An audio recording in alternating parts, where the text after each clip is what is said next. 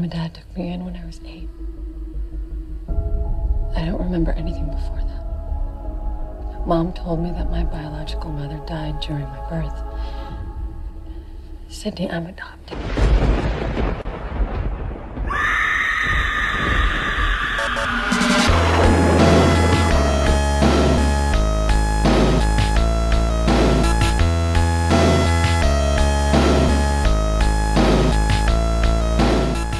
Seja muito bem-vindo ao Esqueletos no Armário, seu podcast de horror queer criado por três viadinhos desocupados e mórbidos. Aqui é o Luiz e eu sou um fiscal de diálogo. Eu sou o Álvaro e eu estou apenas na sua cabeça. E eu sou o João, mas vocês podem me chamar da Florence Pugh genérica desse filme.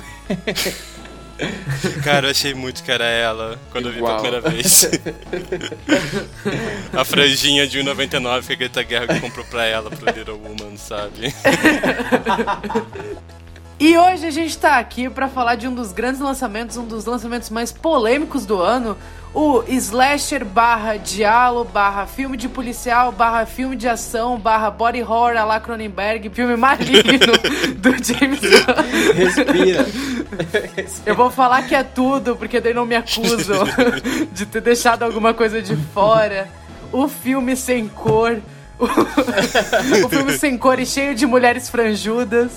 A gente tá aqui pra, pra debater um pouquinho sobre o filme. E aviso, vai ter muitos spoilers, porque é muito difícil falar desse filme sem revelar grandes pontos importantes dele. Então, se você não assistiu e você não sabe direito sobre o que se trata, além do que o trailer mostra, você corre pra ver, porque você vai ter umas duas horinhas animadas. Depois você volta pra escutar o Esqueletos no Armário.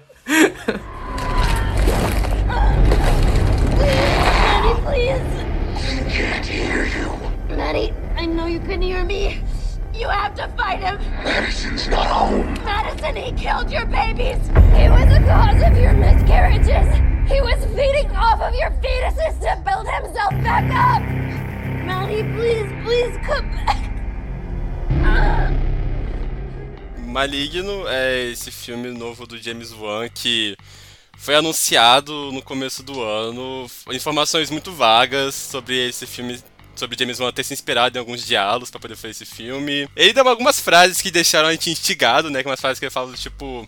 Que ele só conseguiu fazer esse filme porque ele tinha feito o filme da Aquaman e o do Velozes Furiosos antes umas coisas do tipo, esse é o filme que eu queria fazer há muito tempo, o filme que você só faz uma vez a carreira. Aí todo mundo ficou assim, tá, ok.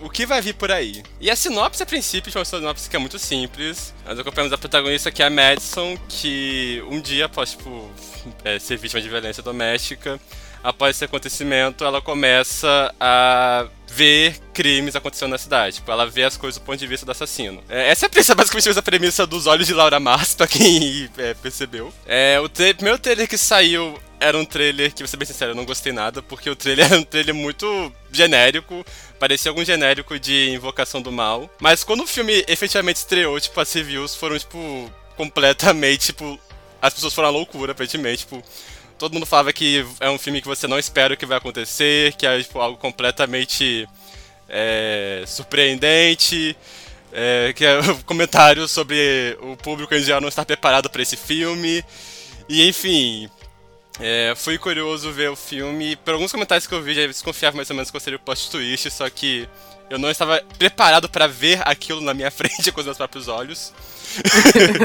é até bem difícil, tipo, a gente conta muito spoiler, só que eu não sei por onde começar, sabe? São muitas coisas a serem Então, ditas É aí aqui. que tá. Então, gente maligna, tá? É, tipo assim, é, eu considero, tipo, esse filme uma verdadeira anomalia dentro do panorama atual do cinema de terror. É, não quer dizer que- com isso que eu tô dizendo que nada, nada escaralhado foi feito antes, que o James Wan inventou a roda. É, o que eu estou dizendo é que, tipo, dentro do panorama, especificamente, sabe, dos últimos 5 ou 6 anos, talvez, esse provavelmente é uma das coisas mais estranhas que é, sabe? Tipo, que tipo de coisa que você vê, você fica como um estúdio grande leu esse roteiro e deu dinheiro pra isso, sabe? Pro filme ter essas proporções. Sinceramente, tipo, eu sinto que a última vez que eu senti algo assim foi quando eu vi, tipo, o Arraste-me pro Inferno, do Sam Raimi, tipo...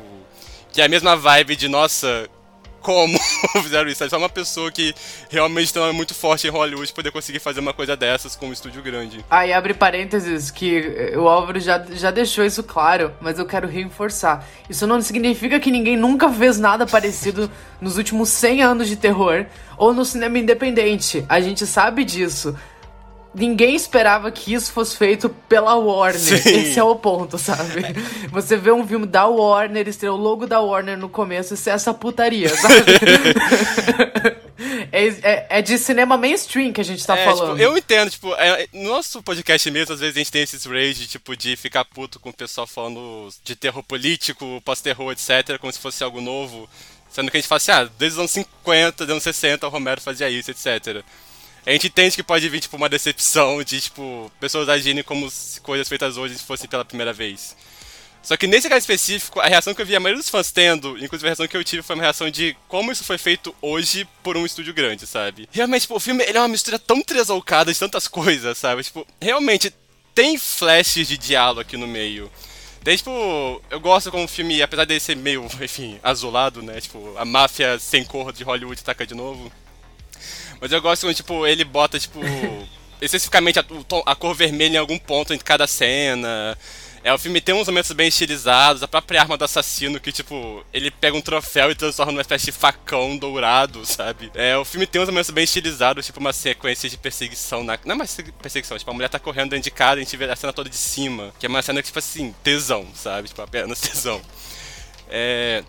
Mas pra além de ser diálogo, tipo, eu sinto que ele só soltou essa porque foi uma mistura tão grande de elementos que, tipo, ou são coisas que as misturas são, tipo, muito sutis no filme, ou se ele fosse mais direto, ficaria meio na cara qual é a reviravolta, sabe? Tipo, além do diálogo, o filme tem muito dos filmes do Frank Henenlotter, que foi o cara que dirigiu Basket Case. É, tem muito, tipo, realmente tem muito do bode de horror do Cronenberg. Tipo, o pessoal fica zoando, tipo, ah, estão citando um monte de referência. Mas é porque o filme tem lá essas referências todas, sabe? Querendo ou não. Goste é um ou filme não. de terror. É, sabe? Estamos pós-modernidade, amores, sabe? Tipo, tudo é referência hoje em dia, vamos lidar com isso, sabe? É o que temos. Não é só o Tarantino que pode. e tipo, eu gosto porque o James Wan, ele consegue pegar essa misturada enorme de referências que ele tem, tipo tem referência até aqueles filmes de mulheres na prisão, sabe? São nos 70, 60, sabe? Sim. Uma cena muito específica que é sensacional. E eles conseguem fazer essa mistura toda, e é interessante que não fica parecendo só uma colagem de referência, sabe? Tipo um Frankenstein, um monstro Frankenstein, sabe? É, uhum. É, o filme realmente é um filme de James Wan, é um filme que ele é muito coeso, apesar dessa mistura toda. É, ele consegue pegar essas referências todas e fazer algo que é dele, sabe? Tipo, eu sinto que além de toda a loucura do filme, isso pra mim, tipo, é o que faz ele ser tão especial, sabe? Não é só um fanservice genérico misturando um monte de coisas. É um filme do James Wan, é um filme muito bem feito, é um filme que é muito eficiente. E é um filme completamente panormal dentro do panorama atual, sabe? Eu acho que foi por isso que a gente ficou, fãs no geral, ficaram muito extasiados com ele. Eu acho que. Eu acho que. Dado todo o contexto, a gente, a gente olhar um pouco para a carreira do James Wan é, para tentar entender como foi que ele chegou aqui e entregou esse filme, eu acho que a gente consegue sentir ecos de, de algo que ele queria fazer. Porque, enfim, James Wan ele começou o cinema independente. Uh, ele e o Lee Wayne fizeram os Jogos Mortais, lançou no festival e, tipo, do nada foi um estrondo e virou uma franquia enorme. Uh, depois ele entregou mais duas franquias grandes, gigantes, que tava dando muito lucro pro terror, né? Que foi a do, do, do Sobrenatural e o, o Invocação do Mal. E curiosamente, em duas décadas consequentes, assim, ele, ele mudou o gênero. Ele, ele deu a forma de que o gênero iria seguir nos anos que se viriam, né? E acho que a única pessoa que eu consigo pensar que fez algo parecido assim foi o Wes Craven, sabe? o Carpenter, e, talvez. O Carpenter também, também, sim, total. E tipo, você conseguir, você conseguir ter esse, esse tipo de influência, eu acho que até sem sem a intenção, sabe? Eu acho que ninguém, na verdade, teve a intenção, né? Mas é, é, é, é algo pra, sabe, tipo... Se é admirar. algo forte. É algo, pra, é, é algo forte, é algo pra se admirar, né? E o, o, James Wan ele tinha acabado de fazer o Aquaman, foi um filme assim, tipo, de estúdio enorme, super-herói. Uh, ele teve, tipo, todo, todo o controle criativo dentro do filme dele, mas mesmo assim, né, filme de herói, filme de estúdio. Obviamente, não, não foi tudo que ele talvez queria fazer, né? Então, quando ele terminou Aquaman, deu, botou um bilhão de dólares é, no rabo da Warner Bros, sabe? Ele, não, quero, eu quero ir pequeno, eu, eu, quero fazer algo pequeno, né? E daí ele volta às origens dele. E eu acho muito interessante ele fazendo Maligna e a gente olhando, caralho, tipo, a Warner Bros, tipo, é, aceitou fazer isso. Uh, eu tava lendo e a grande parte, parte da, da produção do filme foi feita independente. A Warner Bros. basicamente só entrou para distribuir. Porque a produtora Starlight, que produziu o filme, foi basicamente quem financiou o filme, né? Mas ainda assim eu acho, eu acho bem surpreendente, é, é, é realmente uma anomalia, como o Álvaro falou, que esse filme tenha vindo com essa projeção enorme, sabe? E eu acho que também a gente poderia mencionar até o marketing do filme, né? Originalmente ele seria lançado ano passado, ele foi já estava pronto já faz tempo, ele seria lançado ano passado, mas aí pandemia foi adiado e tal e ele acabou saindo agora esse ano, né? Ah, e realmente para um filme mainstream é, é, bem surpreendente, sabe, que ele tenha chegado nesse tipo, ainda que ele se, tenha sido vendido como algo com ecos uh, de Invocação do Mal, sabe? O primeiro trailer todo mundo ficou um pouco. Hum, não sei não, porque o trailer realmente vendia o filme como algo tipo mais sobrenatural, uma coisa assim que realmente poderia ter vindo uhum. de, de, um nome que entregou a sobrenatural e Invocação do Mal, sabe? Felizmente ele não foi por esse lado. Mas ao mesmo tempo eu acho que quando eu tava assistindo Malignant, eu tava. Eu tentei ao máximo, assim, me afastar de qualquer informação, além do trailer que eu tinha visto, né? Que foi o primeiro. E eu tinha visto algumas reações que tinha saído e, e foram bem, tipo, raras, sabe? Porque não tinha muita gente, sabe? Não teve, tipo, é, é, pré-estreia pra crítica. A crítica não divulgou nada antes da estreia do filme, então ninguém sabia exatamente que porra era essa que a gente tava entrando, sabe?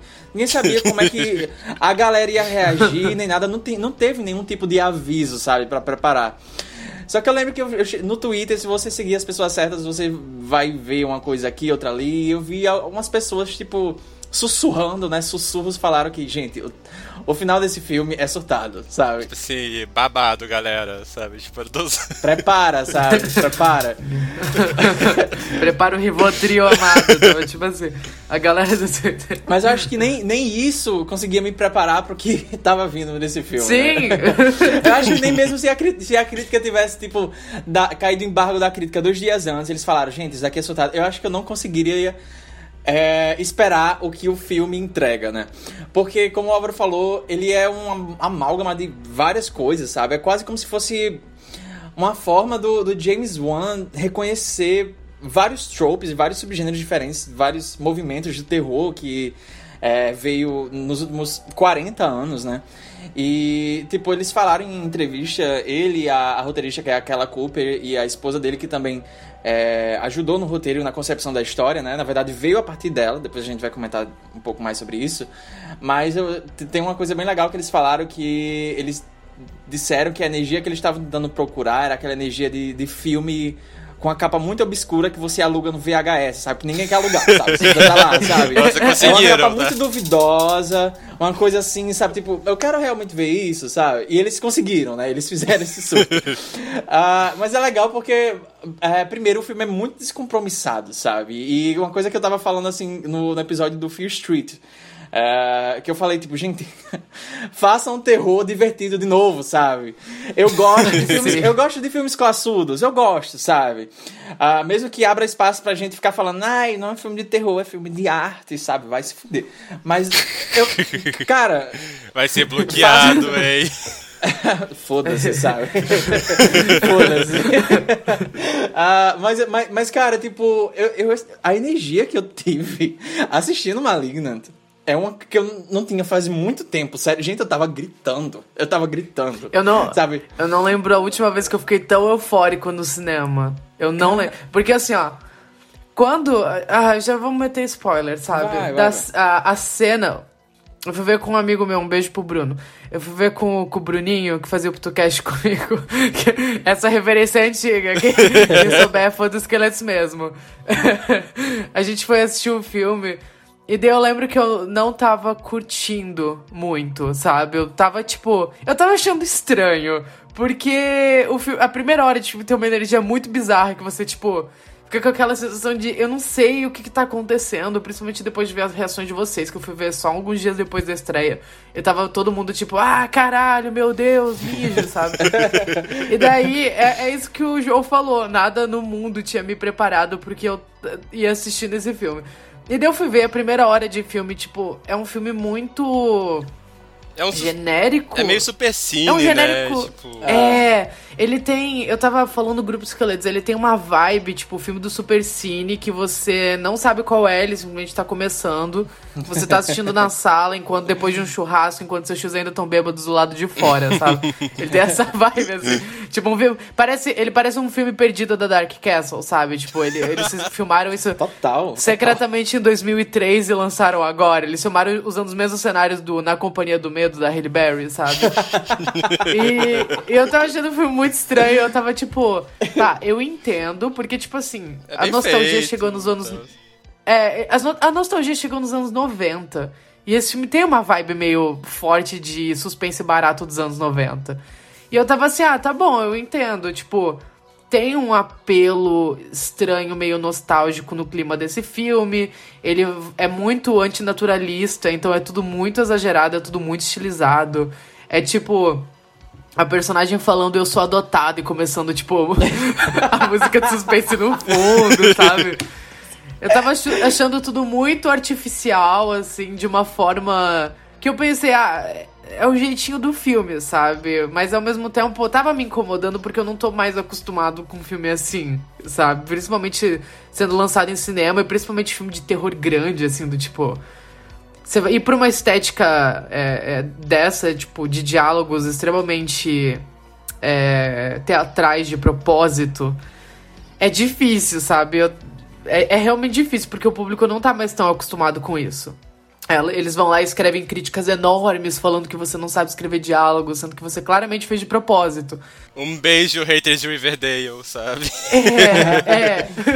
E daí eu tava vendo o filme assim na vibe do tipo, tá, ok, sabe? Eu não tava me empolgando, não tava achando o mistério interessante. Parecia um rip-off de absolutamente tudo que eu já vi. Aí o filme vira. e ele vira outra coisa. E eu lembro que quando ela rolou a cena do. Eu acho que da cena da, Da mulher fita. caindo do teto. Ah, sim, sim, sim, sim, sim. Não, porque a fita eu ainda tava. Eu achei ruim, sabe? Toda a parada da, da, da, da médium me lembrou muito sobrenatural. Eu fiquei assim, meu Deus, esse filme vai virar sobrenatural. Você cometeu o erro que a loirinha ela faz de falar que é médium e não é médium, é só uma moça da hipnose. É, você É. hipnose, isso. Mas me deu flashbacks disso, sabe?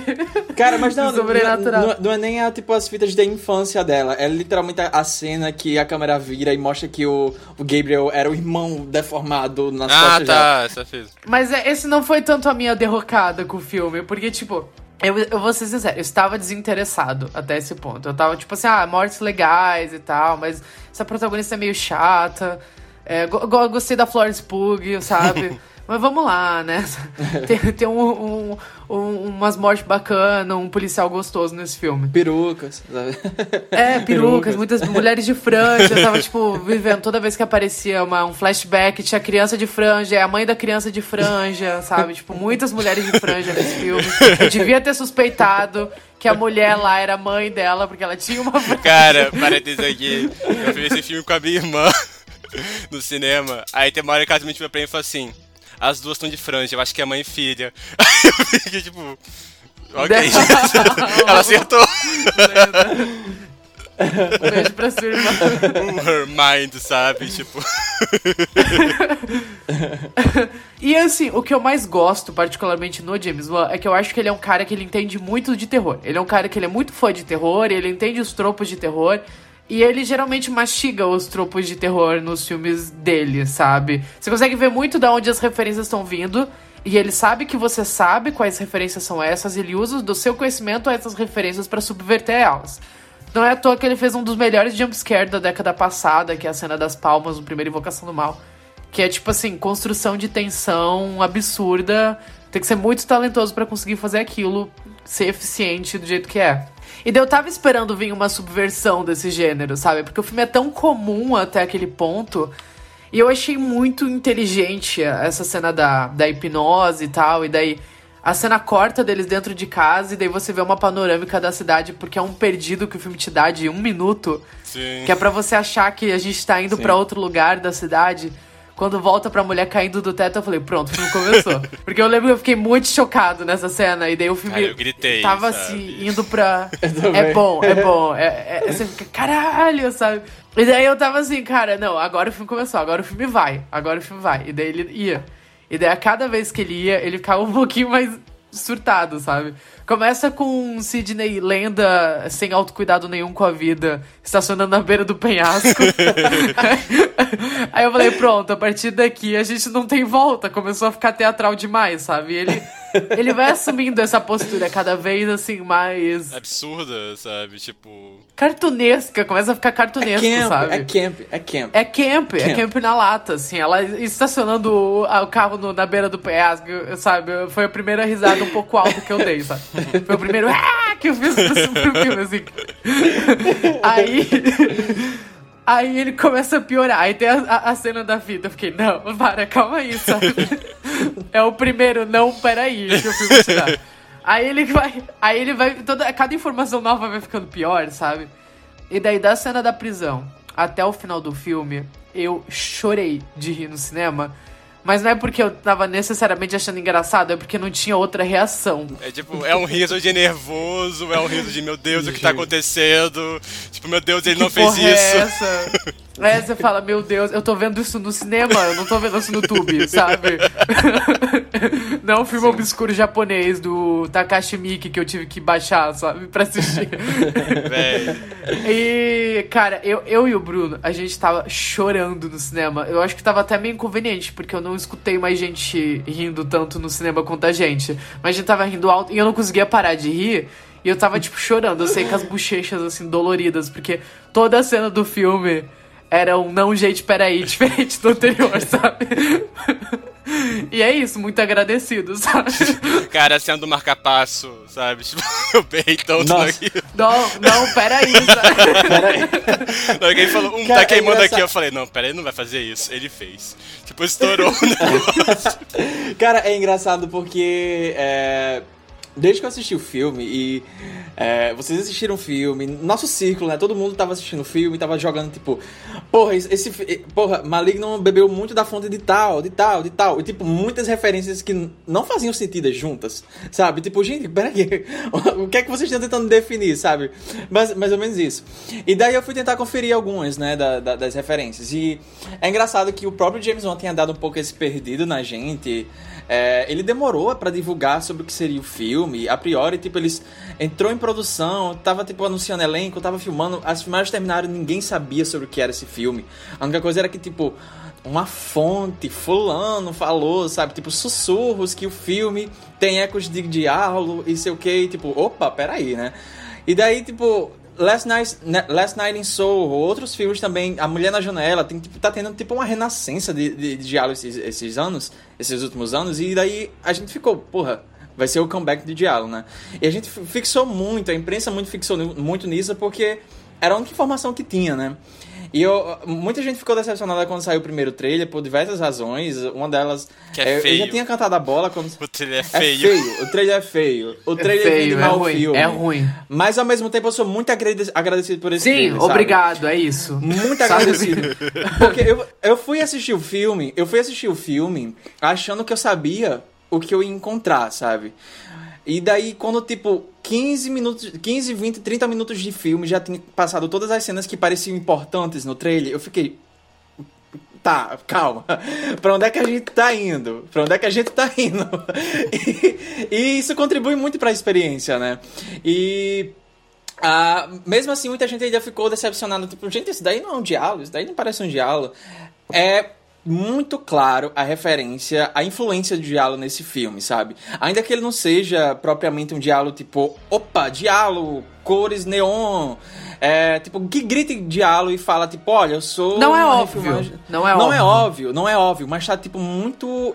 Tá muito nato no filme, o DNA do filme, todas as influências, sabe? Eu e é engraçado porque eu acho que tendo em- ainda assisti o filme de olhos fechados e tendo em- na cabeça esse, esse lance de ah, esse filme vai ser meio que um diálogo. Ele é muito bom porque você nunca espera que no final ele vire um filme do Frank Hennelotter, sabe? Você nunca espera que no final ele vira Basket Case. E isso é incrível, porque no final das contas, Malignant é uma, é uma, é uma mistura perfeita, sabe? É uma mistura perfeita de Basket Case com trauma do Dario Argento, que também tem muita influência nesse filme, sabe? Parece realmente que os dois filmes, tipo, transaram e tiveram um filho, assim, muito bizarro, sabe? É, é realmente o filho desses dois. E é engraçado porque a gente vai poder falar de muitas referências desse filme ao longo desse podcast, mas não é a primeira vez que o James Wan faz isso, sabe? E aquilo que eu tava falando é que se a gente olhar um pouco pra carreira dele, é muito compreensível, ainda que seja surpreendente, esse filme ter chegado agora, né? Porque o segundo filme da, carre da carreira dele foi o Gritos Mortais. Ele tinha acabado de fazer os Jogos Mortais. Tá aí o título, né? tipo, tentando pegar essa a onda, né? Mas ele tinha acabado de fazer os Jogos Mortais, tinha sido estrondo, já tinha franquia sendo produzida. Uh, e a galera tava querendo reproduzir o sucesso, né? E daí a Universal contratou o James Wan e o roteirista Lee Wayne de novo para juntar essa parceria e tentar fazer outro sucesso, né? A questão é que eles tiveram uma péssima experiência durante a produção desse filme. A Universal estava muito em cima deles ao ponto de contratar um consultor de roteiros para ficar guiando eles e tipo acelerando o processo, sabe? Tanto que depois disso o Lee Wayne fala que tipo, olha, agora eu só faço é... eu só faço roteiro se for tipo spec script, sabe? Ele faz o roteiro sozinho, não anuncia para ninguém. Depois ele vai tentar vender e se conseguir e, e tiver que fazer reescrita, beleza, sabe? Mas fazer por pressão ele não faz mais devido à experiência que ele teve nesse filme. E o filme na época foi um fracasso, ninguém entendeu, mas ao mesmo tempo é um filme que realmente, dado ao cenário que o terror tava naquela época, é compreensível que tenha flopado. E isso ecoa muito no Maligno. Além de que, esse filme, eu fiquei muito surpreso revendo agora, porque eu, eu, sempre gostei desse filme, sabe? Eu sempre achei ele muito superestimado, ele é muito surtado, e enfim, eu sempre gostei muito desse filme. Mas revendo agora, depois de ter assistido muita coisa, ter adicionado coisa na minha bagagem, eu percebi, cara, esse filme ele tem muito bava, grita muito bava, Mario Bava nele, sabe? Eu tava o tempo todo assistindo, me lembrando, me lembrando de, de alguns filmes que faziam parte da, lá dos anos 60, que era, essas histórias góticas de terror, era muito feito pelo cinema italiano, principalmente o Bava, me lembrou muito o ciclo do pavor dele, inclusive. É, porque tem, tem ecos muito claros, sabe? E ele fez isso naquela época e ninguém entendeu sabe? Então, ainda que seja, seja compreensível para mim, Maligno vir. vir mas eu é... entendi. mas eu entendi. Muitas pessoas não entenderam, mas eu entendi. Ele fez mas... pra mim. Mas é, é, isso que eu tava querendo falar. Tipo, ainda que seja compreensível, depois que você assistir o filme e você lembrar de, do Gritos Mortais, é uma surpresa porque Gritos Mortais flopou, sabe? Você nunca imaginaria que ele tentaria fa fazer algo daquele tipo e ele fez. E eles dois são irmãos, claro, são irmãos, assim, na filmografia dele. E eu espero que muita gente revisite o Gritos Mortais. Tá disponível na Netflix. Se você nunca assistiu, se você viu há muito tempo e não gostou, vá rever ou vá assistir. Tá, eu não sei faz muito tempo, não lembro de nada. Só lembro do, da cena final. porque é um Cara, é muito bom. Só lembro disso. Eu é revi, revi esse ano. É, é bom pra cacete. É muito, é muito bom. bom. Não tem cor nenhuma. Tem menos cor que o Maligno. Maligno tem, tem vermelho. Só. Tem duas tem, cores esse filme. Tem duas cores só, é o azul e o vermelho. O James Wan é necessariamente conhecido por ser um diretor que bota cores nos filmes dele, né? Com exceção do Aquaman, sabe? Aquaman, é. não sei o que rolou, que de repente decidiu colocar toda a cor que ele ignorou na carreira dele inteira num filme só, sabe? Mas, tipo. Ai, cara, é tão bom.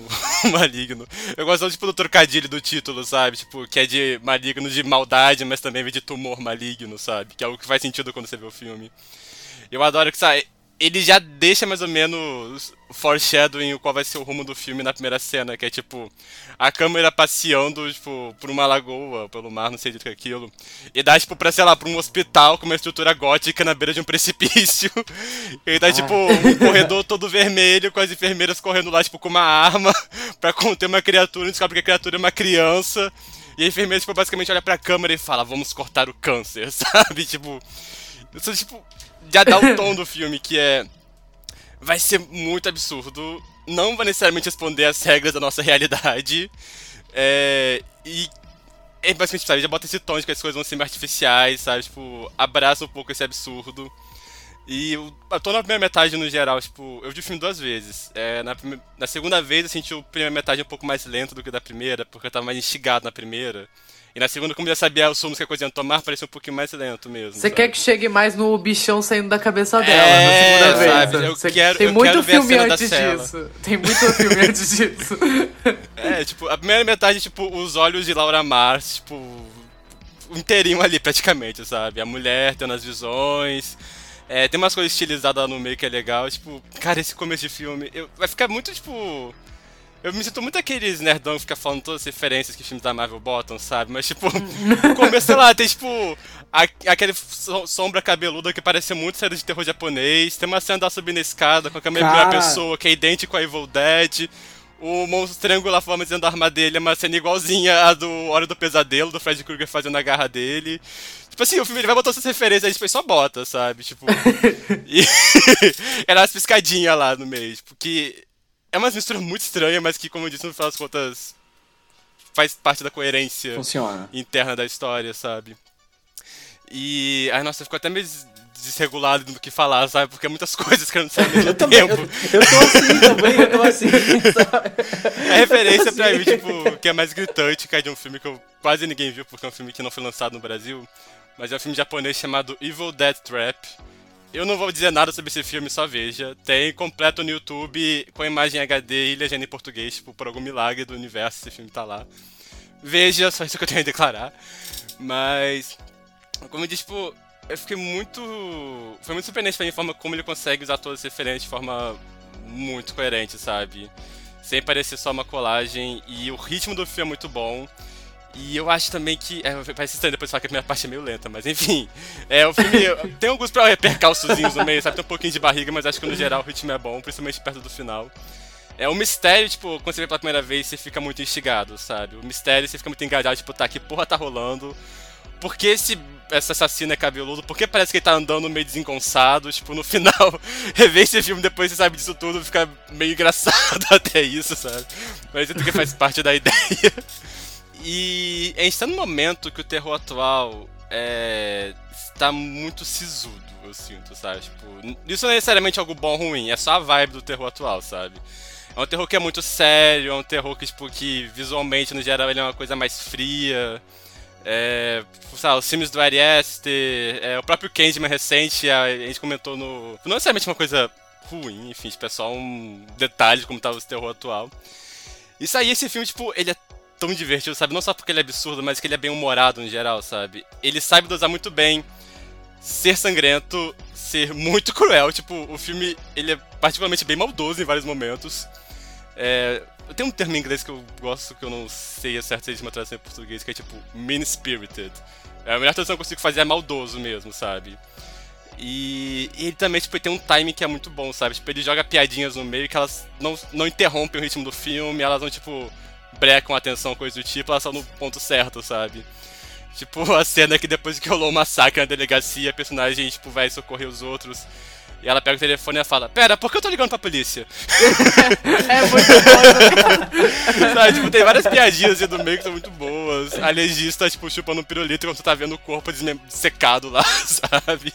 E, cara, é tipo. E, e todas, todas essas piadinhas, essas, essas.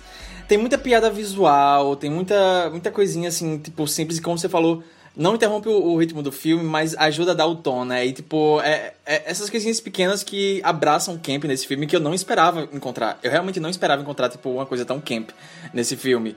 É, porque, a- a- a- além do trailer que a gente já falou, não vou falar mais, você falando também da situação do terror, do gênero no geral, atual tá muito sisudo, reflete muito isso, né? Porque a- já faz uns bons anos que a, já- a gente tá nessa era de Terror elevado. pós-terror, terror elevado. Tipo, todo mundo vai criando termo pra não gostar do terror, sabe? Não, eu gosto desse filme, mas é um filme de arte. É um, um, um drama familiar. Drama sobrenatural, É um- high concept thriller. Drama sobrenatural.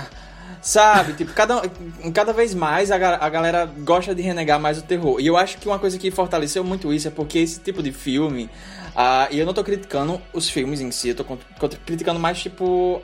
esse pensamento geral, sabe? Da, da comunidade de. o filme Twitter, né?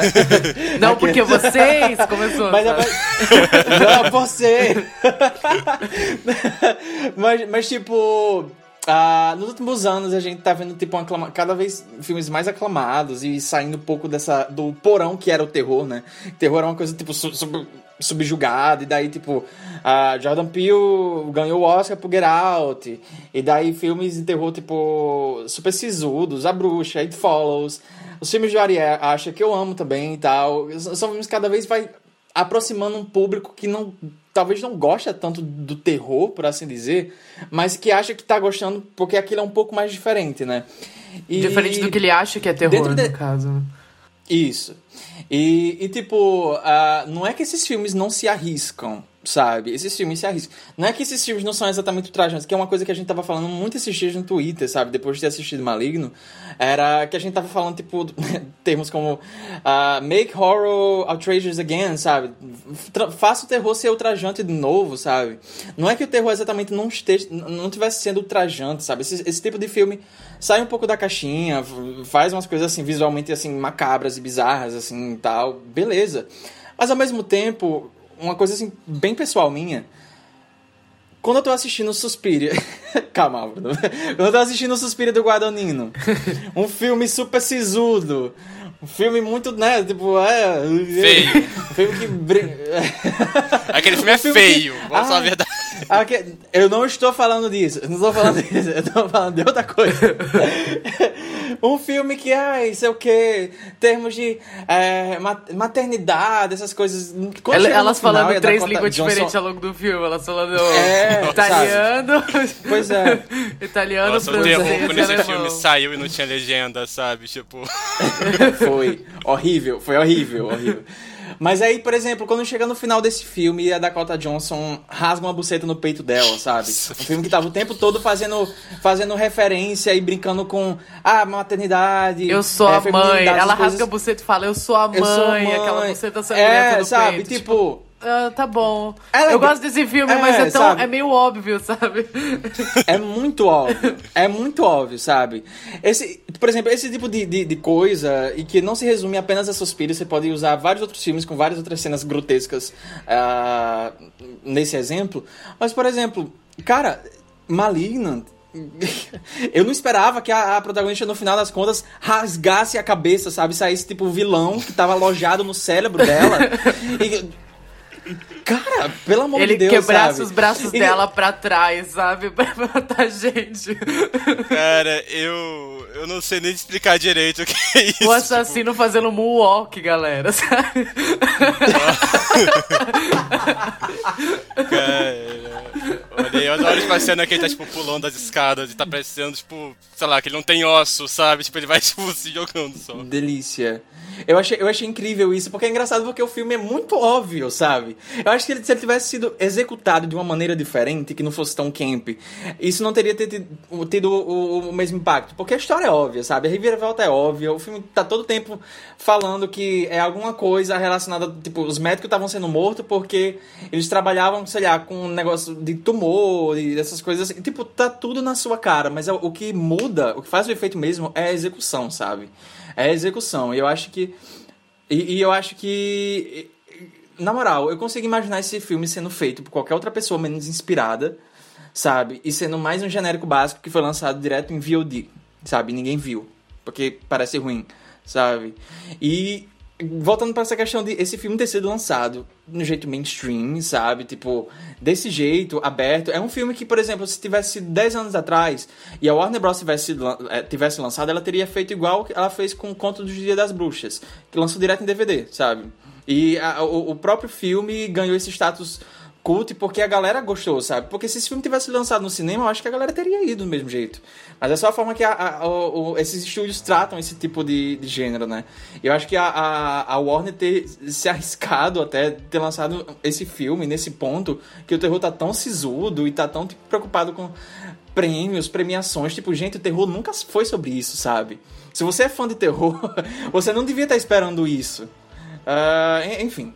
Então, pra gravação desse podcast, eu revi alguns filmes do James Wan que ou eu tinha assistido há muito tempo, ou eu nunca tinha assistido. É, vou revelar que eu assisti pela primeira vez Jogos Mortais, né? Eu tinha falado no, no matinê que a gente comentou Espiral que eu nunca vi nenhum filme de Jogos Mortais. Eu vi pela primeira vez porque eu fiquei tão pilhado depois do Maligno que eu assisti Jogos Mortais pela primeira vez. Eu não gostei, mas não porque hoje é um filme ruim, é só porque não é pra mim, aquele tipo de filme. Eu não gosto muito de torture porn, eu não gosto de filme de policial. Esse filme uniu duas coisas que eu não curto muito, então meio que, né?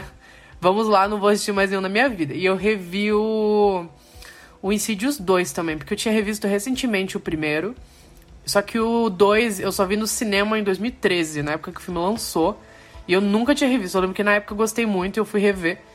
Eu já vi um puta filme legal. E o Maligno eu acho muito interessante pensando nele como um filme, principalmente conhecendo a carreira inteira do James Wan, porque para mim ele é meio que a união perfeita. Perfeita talvez seja uma palavra forte, mas é uma união meio que harmoniosa entre todos os filmes de terror que ele já produziu. Você tem muito do Insidious no filme, você tem muito de Invocação do Mal, tem umas, tem umas cenas dentro da casa que parece Invocação do Mal. Você acha que a qualquer momento vai aparecer aquela freira, sabe? Do segundo filme. Tem a cena da psicóloga, assim, ó, saída de insídios, todas as cenas envolvendo a, a personagem vendo o assassino matando, parece coisa do, dos filmes de insídios, assim. A gente tem o elemento policial com aquele aqueles dois, dois policiais que estão investigando o caso, que é muito parecido com a dinâmica do, do, dos dois policiais do filme do Jogos Mortais.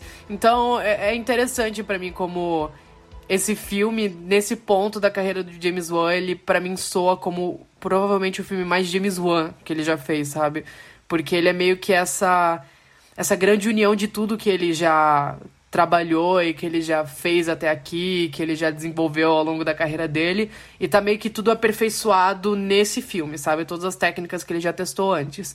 Eu não acho que o Maligno seja o melhor filme dele, vou ser sincero. O primeiro Invocação do Mal ainda é o meu filme favorito do James Wan, até porque é um dos meus filmes de terror favoritos também. Mas eu acho que o Maligno cai ali em segundo lugar como um dos melhores filmes dele, porque como eu falei, para mim ele é meio que essa união perfeita, harmoniosa entre tudo que, tudo que o James Wan gosta de fazer. A gente vem falando das James, James Wanzices, esse filme tem todas. E ele faz todas muito bem. É, até como eu falei também, o, o, o Maligno ele parece o irmão mais novo do, do próprio Gritos Mortais. Eu acho que em tom ele se assemelha muito ao que ele fez lá em, em Gritos Mortais. E eu acho que até visualmente o filme ele tem umas piscadelas pro, pros outros filmes dele, sabe? Antigamente o James Wan ele tinha essa tradição de, de enfiar o, o bonequinho dos Jogos Mortais em todo o filme, sabe? Pelo menos uma cena é, ele enfiava o, a carinha do bonequinho em algum lugar, sabe? Acho que no Dead Silence aparece um, lá na, no, no teatro da, da Mary Shaw. Uh, no, no Insidious ele aparece desenhado no, no quadro do, do, do, Patrick Wilson, porque ele é um, um, professor. Enfim, ele, ele coloca esses easter eggs, né? Depois de Invocação do Mal, ele começou a usar a Annabelle. A Annabelle aparece até no, no Aquaman, no fundo do mar. É, mas nesse filme eu acho que ele, ele toma umas piscadelas um pouco menos óbvias, sabe? Tipo aquela cena que o, o policial persegue o, o Gabriel até o, aquele submundo lá do, da, da cidade. E eles entram naquela aquela grande sala cheia de carroças super velhas. E tem uma carroça que tá aberta, uma carruagem que tá aberta, que ela tem um, um fundo todo vermelho por dentro, sabe? E tem muita névoa, muita fumaça. Cara, parecia tipo uma cena do, do Além, do, do Incídio, sabe? Quando total. a gente tá no Além. Aquela coisa meio abstrata Parece muito, né? É, eu achei legal isso. Eu achei legal essas piscadelas. Uh, porque quem é fã eh, vai saber, tipo, reconhecer, sabe, umas coisinhas. Você fica, tipo, nossa, isso é muito James Wan. É, é bem como o Luiz falou. Parece que é a obra, a obra que o James Wan mais aperfeiçoa todas as suas, as suas técnicas, positivas ou negativas, e ele faz. É um exercício de estilo absurdo esse filme. É, eu, eu, achei, eu achei muito legal isso. O principal, e o que uma das primeiras coisas que eu já tinha aberto aqui que eu tava pensando, que uma das coisas que mais me empolgou pro filme foi. Achei que eu nunca falaria isso nesse podcast, mas veio do Marcelo Hessel, do Omelete. e ele lançou uma crítica que o título é James Wan mastiga 100 anos de cinema de horror no desconcertante maligno. E é exatamente isso que o filme faz. Ele mastiga 100 anos de terror praticamente um pouquinho de todos os subgêneros estão aqui de alguma forma ou de outra. Não os mais específicos, sabe? Mas os, os principais gêneros que você conhece do terror estão aqui representados de alguma forma. O filme é, é, é, como a gente falou, essa colagem muito estranha de várias referências, tipo, de cinema policial pra slasher, pra um pouco de diálogo, pra body horror, pra, pra um pouquinho de torture porn lá pelas tantas, sabe? Ele é um filme. Ele é um filme muito estranho na, nas próprias referências e. E ainda indo para isso que o João tava falando agora sobre o, próprio gênero, eu acho que a resposta do público a esse filme é meio que a prova de que a gente tava sentindo falta de um cinema mainstream divertido mas ao mesmo tempo ousado, sabe? Esse filme não se propõe a ser nada mais do que algo muito estúpido. Ele sabe que é estúpido, ele usa o fato dele ser estúpido para construir toda uma estética para você não também ficar apenas estúpido, sabe? E ele é um filme que ele meio que se orgulha a não ser muito mais do que só algo muito, muito bobo e divertido e autoconsciente da, das próprias limitações, das próprias bobagens. Ele cria todo esse universo estranho, com um clima estranho para as coisas se encaixarem no final. Ele é meio que um resgate disso, de entretenimento barato, de entretenimento bobo, de entretenimento por entretenimento, sabe? Ele ainda tem muitas leituras, tem muitas coisas até bem profundas sobre a jornada da, da personagem que, que a gente pode citar, que a gente vai citar um pouquinho depois. Dá pra gente ler ele como um pós-terror nesse. Não, tô brincando. e, e eu acho que a resposta do público não é porque as pessoas acham que, sei lá, esse filme é o novo exorcista. Até porque ele nem tenta, e que bom que ele não é o novo exorcista. é, é uma coisa que eu e o João tava conversando esses tempos, que é tipo. A gente não se apaixonou por terror assistindo O Inverno de Sangue em Veneza, sabe? A gente se apaixonou por terror vendo coisa tosca, vendo coisa boba, vendo coisa ruim, vendo filme picotado em 10 vezes no YouTube, sabe? E, e eu, eu sinto que esse filme é um pouco do, do retorno desse, desse cinema. Esse cinema ultrajante, esse cinema nojento, esse cinema bobo, que ele é só. Ele é aquilo, sabe? Ele é exagerado e ele não, não tá tentando ser muito mais do que apenas uma viagem nojenta, agressiva, macabra de uma história muito maluca. E isso que é legal, e eu acho que a resposta do público vem disso, sabe? Mas, tipo, o que me chama muita atenção nesse filme é. Eu concordo muito com o que você falou, Luiz. Tipo, acho que uma das graças do terror é justamente como ele pode ser um gênero inventivo, sabe? Quanto ele pode ser um gênero que dá muito espaço pra criatividade, dá muito espaço pra tipo. É, lidar com ideias muito abstratas na nossa cabeça, sabe? Tipo, o terror dá muita margem para isso. E é um aspecto que é muito divertido, sabe? Um gênero que dá pra você brincar com muita coisa nisso, sabe? E não é que eu não gosto de filmes de terror que são mais sérios, que são mais sisudos, que é uma pegada, tipo, mais, aspas, artística. Mas. Eu também gosto desse aspecto do terror que, tipo, a gente vê que o diretor tá, tipo, pensando qual situação absurda ele pode criar agora, é, pensar, tipo, possibilidades de situações que eles podem criar, é, botando um absurdo atrás do outro, sabe? Uma coisa que o terror atual é, não tá nessa vibe apenas, sabe? Não vou nem dizer que ele perdeu, ele só não quer mesmo, eu acho. E eu acho tipo, que no cenário atual a gente tá vendo um momento bem interessante no qual acho que os estúdios agora estão começando a dar mais margem para esse tipo de filme. É, a gente tem uma League no. Mas antes, nesse ano, a gente também teve o Tempo do Shyamalan, né? O Old também uma pegada completamente diferente do Maligno, tipo, Maligno é um filme bem mais filha da puta. Mas, tipo, tem muita coisa tipo, de ser uma história muito estranha e com o Shyamalan sendo muito autoral, fazendo as loucuras dele. É, acho que até mais, tipo, freak a gente poder botar nesse baia desse baialo também. É, não que outros filmes, tipo, sabe, Lugar Silencioso não sejam bons, sabe? Tipo, mas eles não causam esse impacto de uau, sabe? tipo, o que rolou, o que esses filmes que tô citando fazem. E, nossa, tipo, cara, o Maligno, tipo, esse filme tem frases que eu imagino, tipo, quem foi o acionista que leu aquilo e aprovou, sabe?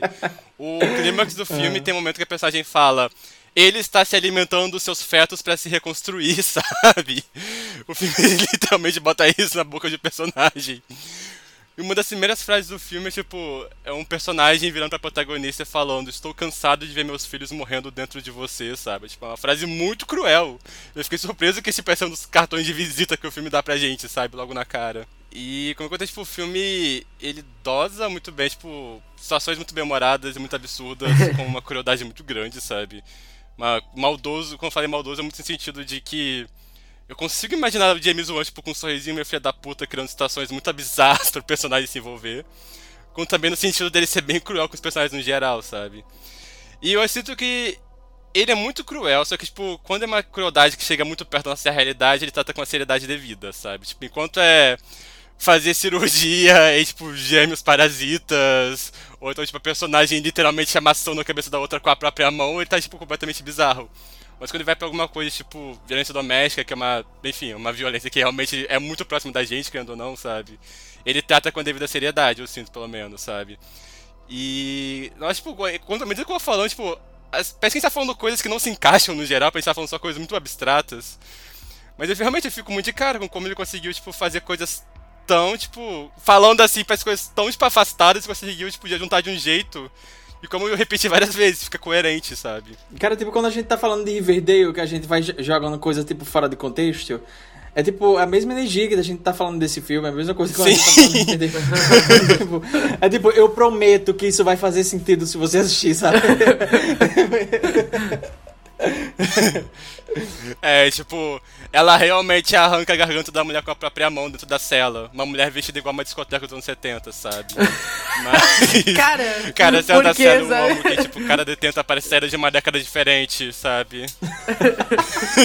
Orange is the New Black, né? Tipo, tem uma de mullet, tem uma que tá tipo de black power e roupa de discoteca. Mas, tipo, principalmente em torno da personagem. É. Embora no começo ela pareça tipo, uma personagem meio apagada, tipo, tá lá só pra poder ficar tipo, levando a gente de uma situação pra outra, ou seja, tipo, estopim da história. É, eu sinto tipo, que a história, por mais abstrata que seja, eu acho que James Wan conseguiu fazer uma história muito interessante sobre essa mulher que ela claramente carrega uma bagagem emocional muito forte, né? Tipo, ela comenta que ela se sente ela se sente deslocada da família dela, mesmo que a família seja amorosa, o fato dela ser adotada, ela sente que falta alguma coisa, né? Como ela fala várias vezes, uma ligação de sangue. É, ela se envolveu, tipo, num relacionamento extremamente abusivo, que a gente percebe ao longo do filme. É, tipo, a gente vê só uma cena, efetivamente, tipo, de violência acontecendo, mas a gente escuta comentários que ela entender que foi uma coisa que durou muito tempo.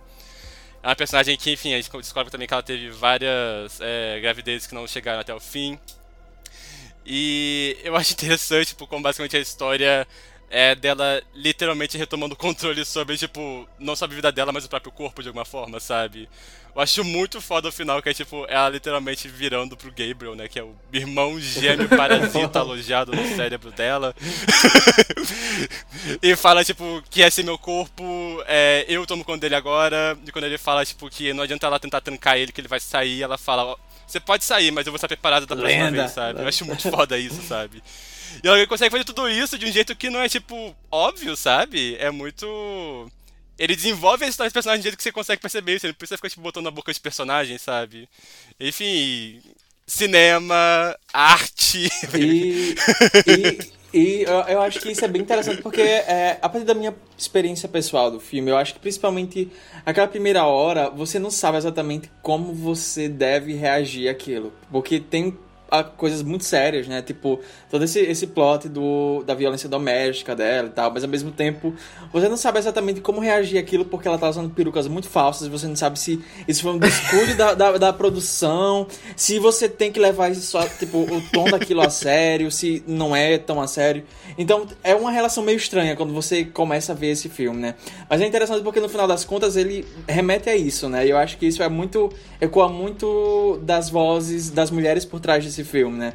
Porque a Ingrid Bizu, que ela, ela foi aqui, a, a esposa do, do, do James Wan, foi ela que concebeu a história, sabe? Ela disse que em várias entrevistas que ela é meio que obcecada por programas que, de procedimentos médicos, essas coisas assim e tal. E daí ela saiu pesquisando sobre. sobre gêmeos parasitas. Uh, tem um nome, é metatoma. Como é o nome aquilo? Tetratratoma. Gente, eu não sei, não vou falar esse nome. Mas que, enfim, é, é, condições médicas e tal, ela é super obcecada por esse negócio, sabe? Daí ela come, começou a pesquisar, pesquisar, e ela levou pro James Wan, eles começaram a bolar a história, e daí aquela Cooper, que é a roteirista principal do filme, né? Ela, ela que desenvolveu o resto junto com eles, né? Mas é interessante porque a visão dessas duas mulheres é, ecoa muito dentro do filme, não apenas nisso, né? Eu tava vendo muita gente no Twitter falando assim, tipo, muita não, tem, tem umas pessoas discutindo sobre, ah, sei o que, ah, esse filme tem muita mulher apanhando, desculpa pra ver mulher apanhando, não sei o que, tem muita mulher. Assim, gente, a maioria dos, das vítimas do, do filme são homens, é tipo, é meio dosado, né? Mas ao mesmo tempo eu acho que não cai junto só pra isso, sabe? Tipo, eu acho que nem chega a ser um um ponto para ser levantado dentro do filme, porque é, a, a, gente já falou, a, a, influência do diálogo é muito clara. Eu, eu, posso até dar muitos exemplos sobre como esse filme tem muito diálogo na veia. Mas, por exemplo, a gente sabe que diálogo conseguia ser um gênero super, tipo, misógino, sabe? Era uma coisa assim, super problemática em algumas vezes e tal. Eu acho que não é isso que reflete dentro do filme, sabe? Ele, isso não tem dentro do filme. Eu fiquei até bem surpreso que algumas pessoas comentaram isso, sabe? Mas, enfim, isso daqui foi, tipo, em relação à minha experiência, sabe? Mas é engraçado até que muita gente vinha falando, tipo, esse filme não é um diálogo. Tipo, obviamente ele não é propriamente um diálogo. Tipo, ele não é um, apenas um diálogo. Ele não é apenas um diálogo, né? Porque ele tem muita coisa dentro dele que grita diálogo. E eu fiquei muito surpreso com isso, porque eu meio que tinha me desarmado depois da, da reação primeira, a, a primeira reação do trailer, né? É, e quando eu fui ver o filme, é como a gente já falou, tipo, não são referências óbvias, mas estão lá e o James Wan pega não apenas o diálogo, mas de várias outras coisas para criar uma coisa propriamente tipo dele, sabe? Para dizer tipo, é meu, sabe? Fui eu que fiz. E é muito legal porque é muito sutil, sabe? Mas se você já assistiu uma boa quantidade de filmes de diálogo, vocês, vocês vão sacar umas coisinhas, sabe? Desde as coisas mais é, mais aparentes, tipo o assassino que veste couro, luvas de couro, tem uma arma tipo muito simbólica, muito bonita, muito criativa. Uh, a gente não vê o rosto, a gente não vê o, o, o rosto dele. Uh, tem trilha sonora, tem focos no, muito nos olhos, tem tipo gritos, gritos silenciosos, tem tipo cores, neon tipo vermelho. As cenas de assassinato são super tipo é, bem elaboradas e tipo tem uns detalhes. Aquela cena do hotel é muito linda, sabe? Uh, mas eu acho que, tipo, vai muito mais além disso, sabe? A gente pode pegar, por exemplo, a protagonista que tá tendo visões de assassinatos, aí daí ela não consegue ver o rosto do assassino, isso por si só já é tipo uma coisa assim super diálogo. Uh, essas questões assim mais sobrenaturais até, dela tá tipo, a própria questão dela tá tendo visões de assassinatos é uma coisa assim super diálogo, sabe? Ela poderia ter um sonho assim que revelasse uma pista pro mistério que seria ainda mais diálogo, sabe? Porque, tipo, isso é diálogo, sabe? Diálogo não é apenas, tipo... Diálogo não é apenas, tipo, tropes muito de definidas, sabe? Eu acho que vai um pouco mais pra questão também do, do tom, a questão de, de, da energia que o filme traz, sabe? Eu acho que ele bebe muito disso. E, e vai desde, por exemplo, também uma coisa assim super aleatória, que eu tava até comentando com o Yuri do site, Uh, e ele clicou também nisso, mesmo sendo tipo muito aleatório, sabe? Nós dois clicamos na mesma coisa uh, em relação à mesma cena, né? Que tem todo o plot da, da minha irmã, da, da irmã adotiva da protagonista, Madison, que é a Sidney, que ela vai investigar uh, o passado da irmã e ela vai até o hospital psiquiátrico que fica no topo de uma colina e ela estaciona na beira da colina, sabe? E o hospital, o hospital tá decrépito e ela vai investigar lá e tipo a gente clicou e a gente se lembrou muito da energia que é, por exemplo, se você já assistiu o Prelúdio para Matar do do, do, do Dario Argento, Sim. tem uma cena que o protagonista vai até uma casa abandonada, que faz parte do mistério, ele vai... E, tipo, visualmente nem parece, sabe? Tipo, nem a mesma coisa, mas ao mesmo tempo, só o fato de estar tá ali fazendo aquela... exercendo aquela função dentro do filme, naquele ponto da história, evoca muito, sabe? E eu achei muito foda, de verdade, de verdade mesmo. Mas uma, uma das coisas que eu mais gostei do filme é, assistindo, principalmente porque depois que a gente viu o filme, a gente ficou surtado. A gente ficou surtado caçando referência. O Álvaro já fez tipo, um grande apanhado de referências do filme no começo. A gente falou de Basket Case, o João falou de Trauma do Argento. Eu assisti Trauma também, esse filme tem muito do Trauma do Argento. E. Mas aí eu, eu fui assistir mais algumas coisas que, que eu, eu, eu tinha pegado, eu tinha percebido no filme, eu vi mais pessoas comentando, né? E um dos detalhes que eu achei mais interessantes, que eu acho que as pessoas não estão levando muito é, em consideração, o, que é, é estranho para mim, porque para mim é um, é um dos elementos mais fortes do filme, que eu acho que também é, é uma das coisas que o James Wan mais bebe da fonte do diálogo, né? Que é essa coisa do assassino, na verdade, ser uma persona de um dos personagens, nesse caso aqui do protagonista, que tá assumindo o controle do corpo, né? E eu acho até interessante que esse filme, ele subverte um tropo muito antigo, que a gente conhece bem, a gente já comentou, inclusive, no episódio sobre o silêncio dos inocentes, que é o tropo do, da pessoa trans assassina. Eu não acho que esse filme faça isso, tá? Eu quero deixar isso claro, mas eu acho que ele acaba sendo um pouco de aceno para isso. Por quê? Eu tava dando uma pesquisada sobre filme e eu achei uma lista que o James Wan fez dos filmes favoritos dele. É muito engraçado olhar essa lista porque você vê absolutamente todas as referências que ele foi usando ao longo da carreira dele. Por exemplo, um dos filmes que tá nessa lista é o Poltergeist. Tipo, e, tipo, Insidious é praticamente um remake do Poltergeist. É mais remake do Poltergeist que o remake de Poltergeist, inclusive. E outro filme que tá na lista do James Wan é o Prelude para Matar, do Argento. E eu acho que é dali que ele bebe um pouco essa fonte da, da persona assassina que o filme tem, sabe? É, eu acho que ele, inclusive, subverte um pouco esse subgênero, porque esses filmes, geralmente, eles sempre eram sobre um homem que ele tinha essa persona feminina que era assassina. O assassino não era o homem, era a versão feminina dele nessas histórias, né? É um tropo muito transfóbico e principalmente misógino, porque quem mata é sempre a mulher, que é o ser irracional daquela que tá habitando naquele corpo junto com o ser racional, que é a, a, a versão masculina do personagem, geralmente, é, na maioria das vezes, interpretado por homens. Então a gente tem exemplos como o Norman Bates em Psicose, o Assassino de Prelúdio para Matar. Inclusive, essa semana eu assisti pela primeira vez o filme Vestida para Matar, que eu nunca tinha assistido. E, assim, ó, filme, um filme, definitivamente um filme. É, eu vivi durante toda a duração desse filme. Mas é um tropo também utilizado com muita força no Vestido para Matar. E eu gosto que esse filme subverte isso. Porque, na verdade, a persona assassina é a masculina. E a gente tem é, a protagonista do filme, que é uma mulher que tem essa versão masculina dentro dela, que quando assume o controle do corpo dela, sai matando. E é uma inversão, é, é, um, é uma desconstrução interessante desse subgênero que a gente é, bem conhece dentro do terror, que foi ultra utilizado ao longo dos anos, e eu acho que eu não me lembro, pelo menos, de ver um filme em que fizesse isso, sabe? De uma mulher com uma, uma persona masculina que assumia o corpo dela e não o contrário, né? Dessa, desse tipo de coisa. Eu não acho que o Maligno tenha algo a comentar, algo a dizer sobre gênero, que é algo que esses filmes tinham um foco muito forte em falar sobre, mas eu não acho que o Maligno faça isso. Eu não acho que ele tenha algo a dizer sobre gênero. É, longe disso, eu acho que ele só bebe um pouco da fonte disso, que vem inclusive do diálogo, né? Então é uma das referências que eu achei interessante, principalmente quando eu fui assistir esses outros filmes, eu percebi como tava forte isso dentro do, do Maligno. Eu, eu acho legal que mesmo não sendo exatamente uma crítica, uma coisa assim, intencional de subverter essas coisas assim. É, eu acho que é legal que o, o, filme faz isso e faz de uma maneira muito coerente, né? Porque no final das contas eu acho que faz muito faz muito sentido tudo que tá ligado à personagem da Madison, né? Tipo, a Madison, ela tá... Ela passou anos e anos em relacionamentos abusivos, com, com parceiros abusivos, e ao longo da vida toda dela, ela tava... A, a, vida toda não, né? Porque o Gabriel tava meio que... É, dormente, né? Mas ao mesmo tempo, ela passa por toda essa, essa trama dela reclamar a posse do, do corpo dela, né?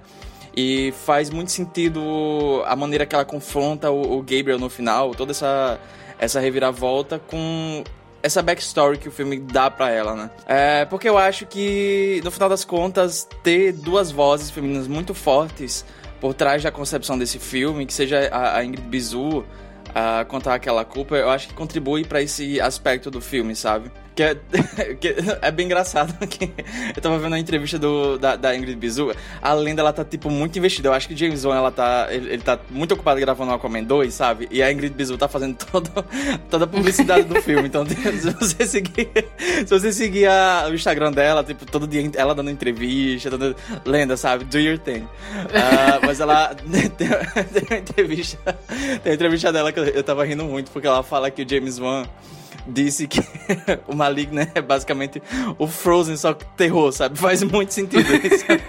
então, então já coloca aí dentro da sacola mais uma referência, sabe, do filme. Anota aí, ó, listinha de filmes pra você assistir depois de ver Maligno. Basket Case, Prelúdio para Matar, Trauma, Vestida para Matar, Frozen.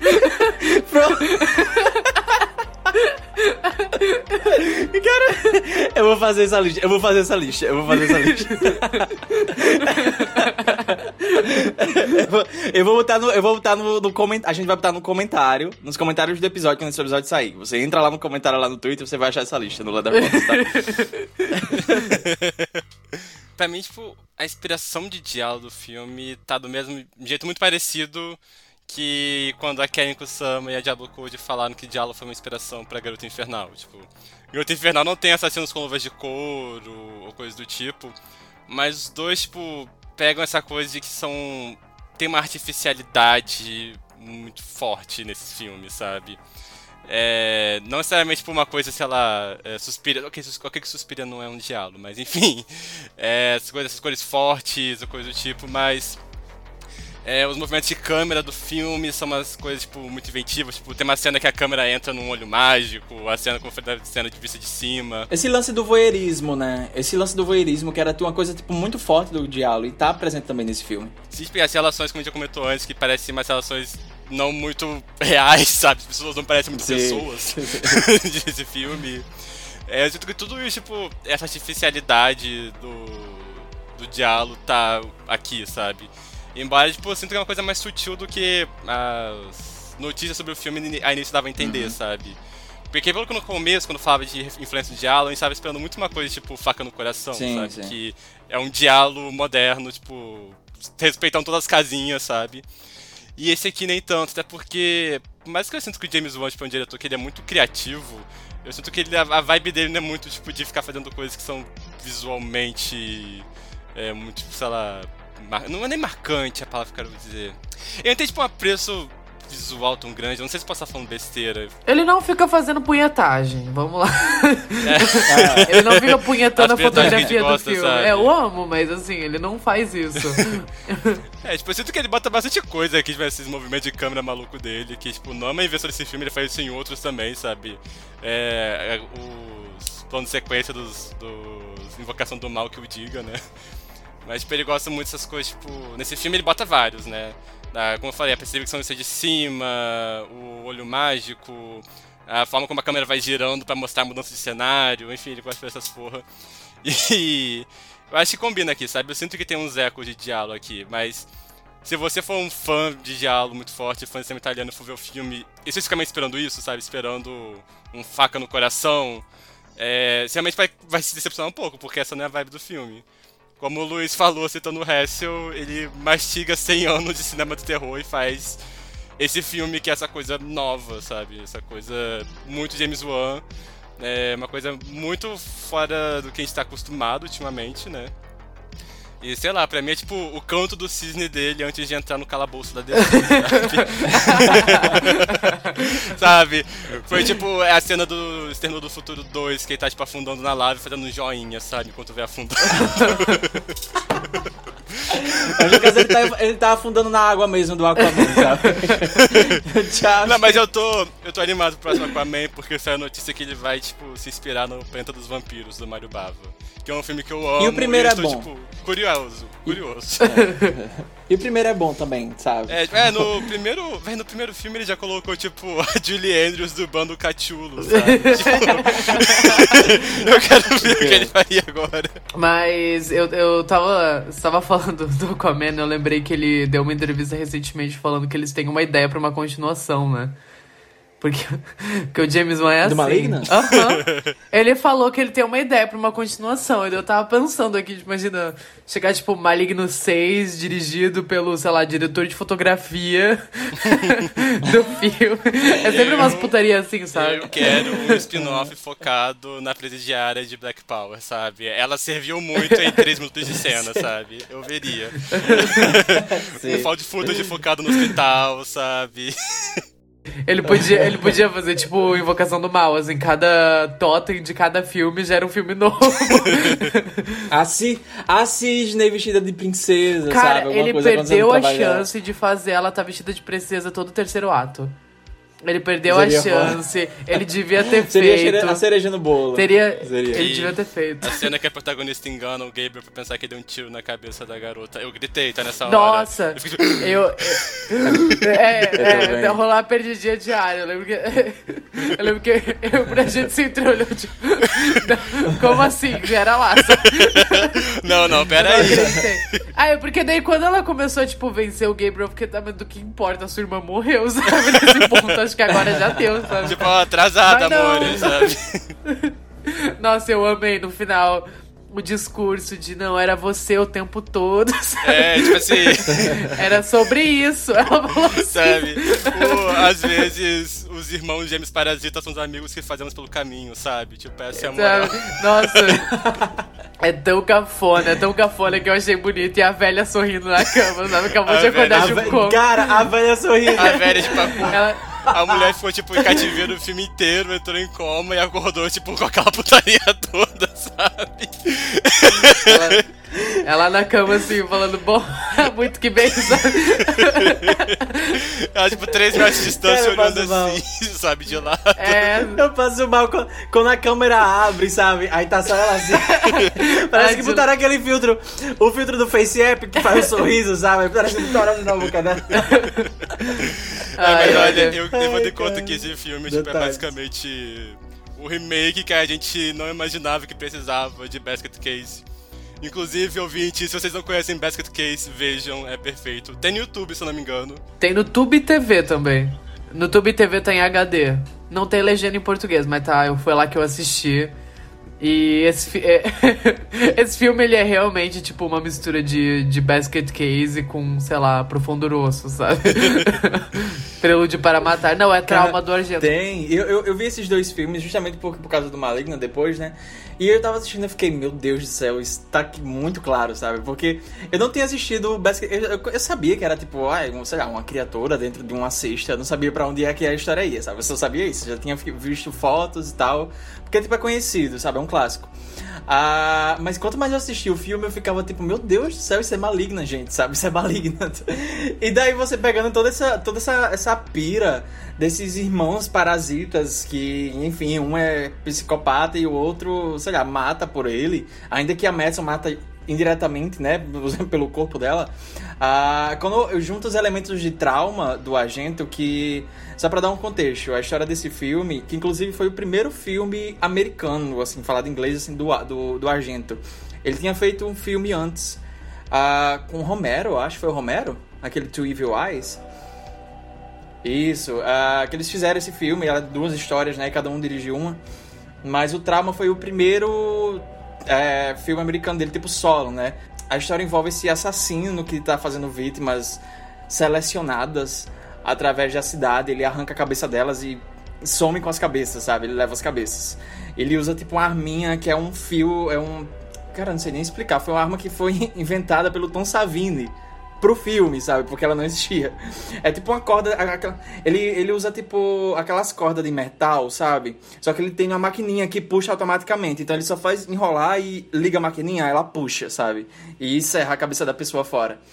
E todo o mistério do filme é relacionado a um erro médico também. Ah, tem questão de eletrochoque também no meio. Então, tipo, tem pequenos detalhes que quando você vai juntando, você fica, porra, nasceu maligno, sabe?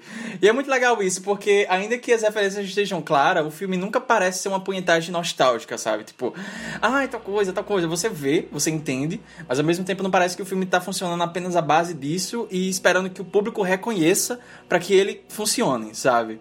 E eu acho muito legal, até porque nos últimos anos a gente tá nessa punhetagem de nostalgia, sabe? Tipo, a culpa toda de, de Stranger Things, eu culpo eles. Culpa deles. deles. inventou nostalgia. Foi um sentimento totalmente novo. Quando as pessoas deram play em Stranger Things. Antes disso, É. vivíamos apenas no agora. sabe? Stranger Things As estragou. pessoas assistiram e elas falaram: o que é isso que estou sentindo? Os anos 80 existiram. Ai, gente, mas final- finalmente a gente já tá saindo dessa vibe dos anos 80, sabe? Tipo, Ah, graças a Deus. acho que, acho que chega, né? Chega, deu já. Agora estamos chegando na era Collor, 1992, sabe? Estamos chegando nesse momento. Saímos da era Sarney, entrando na era Collor. Vem aí, inflação, o filme.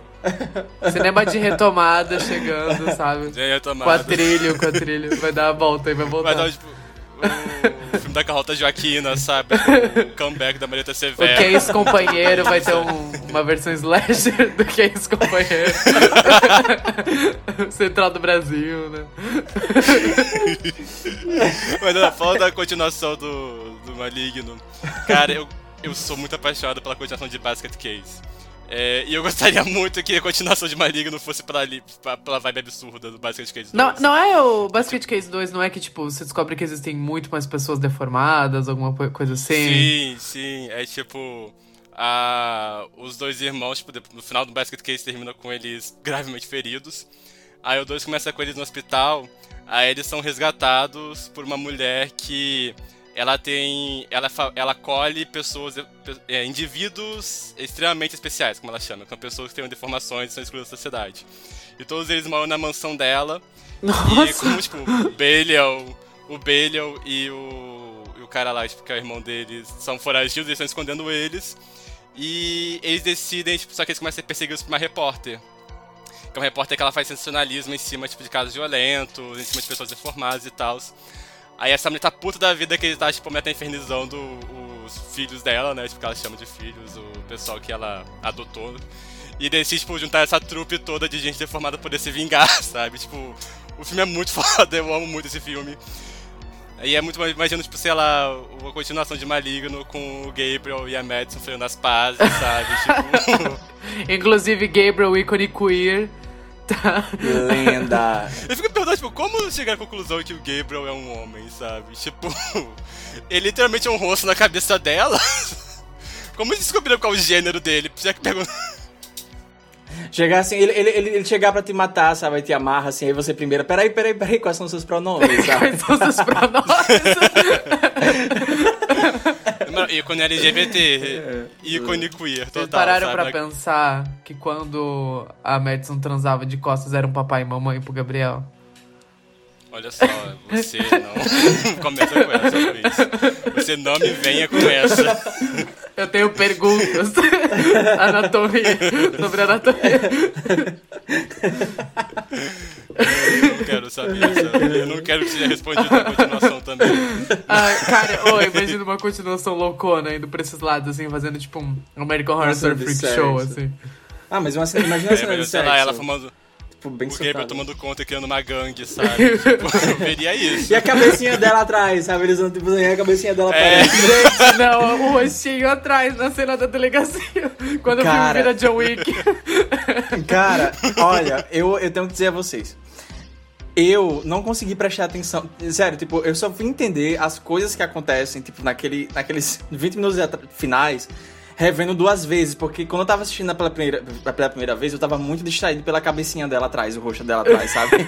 eu, sério, eu não conseguia ver nada além, sabe? Eu só ficava olhando pra cabecinha girando assim.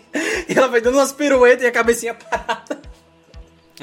Aí ele tá cabeça num boneco de pano, quase, né? Tipo, a cabeça de tá lá e pra Cara, cá. eu sabe? não lembro a última vez que um filme me deixou tão completamente extasiado no cinema quanto esse, assim, porque eu.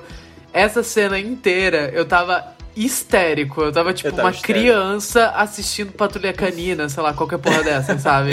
Eu tava tipo, não é possível. Eu tava assistindo o filme inteiro assim, ó. Sabe, tipo. Cara, eu tava passando Nossa, mal eu tava quase dando tapa na minha própria cara, assim, ó, porque eu não tava aguentando. eu não tava esperando. Quando, quando eu, tava, eu tava vendo as reações de todo mundo, só começou a putaria, né? Do, ah, meu Deus, o filme mais chocante já feito. Todo filme é assim.